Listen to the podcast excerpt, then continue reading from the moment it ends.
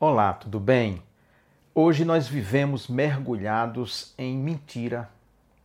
As redes sociais estão cheias do que hoje nós chamamos de fake news, que é mentira. Há pessoas que sobrevivem disso, há pessoas que conseguem, inclusive, ascender socialmente por causa das mentiras. Há pessoas que têm, inclusive, de forma organizada, grupos ao seu serviço, fabricando mentiras diariamente, mentiras que o favoreçam, mentiras contra as pessoas que eles não gostam e assim vai. Ficou algo tão comum essa questão de mentira, de fake news, que até as igrejas, pasmem, até as igrejas são os grandes centros distribuidores de fake news no momento. Qualquer notícia que chega, falsa, completamente mentirosa, as pessoas não meditam, não pesquisam, não pensam sobre aquilo ali e simplesmente passam adiante porque atende aos seus interesses imediatos. Nós vivemos então num mundo de mentira. E as redes sociais foram então o espaço onde os mentirosos encontraram para exercer a grande maldade que é mentir. Mas a mentira tem pernas curtas. Mais cedo ou mais tarde, ela é descoberta.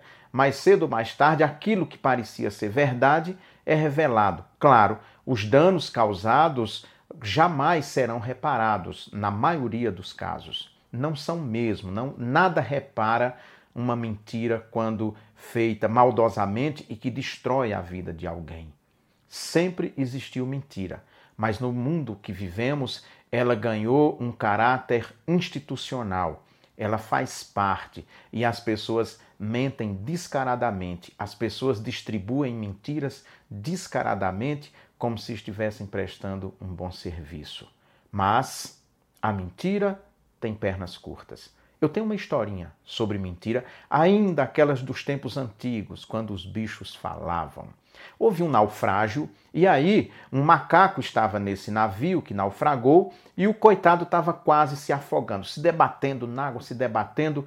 E aí um golfinho ia passando, pensou que se tratasse de um humano, foi até onde ele estava e prestou socorro a ele.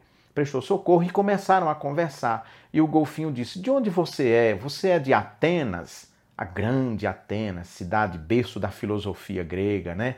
E aí o macaco disse: Sim, eu sou ateniense e a minha família é uma das famílias mais importantes de Atenas, uma família muito influente de filósofos e poetas e também políticos. Aí o golfinho disse: Olha, mas que coisa bacana, então eu estou salvando alguém muito importante. Bom, meu senhor, você conhece o Pireu? O Pireu é o porto de Atenas. E aí o macaco, que não sabia o que era o Pireu, disse: Sim, sim, eu conheço. A minha família é muito amiga do Pireu. Pireu sempre frequentou a casa de meus pais, de maneira que nós somos muito amigos. E aí o golfinho viu e percebeu que aquele que ele dava carona estava mentindo. E aí, num gesto, o lançou ao mar e lá ficou o macaco que tinha mentido descaradamente e não imaginava que tão rapidamente a sua mentira fosse descoberta. Você também espalha fake news? Cuidado. Shalom. Até semana que vem, se Deus quiser.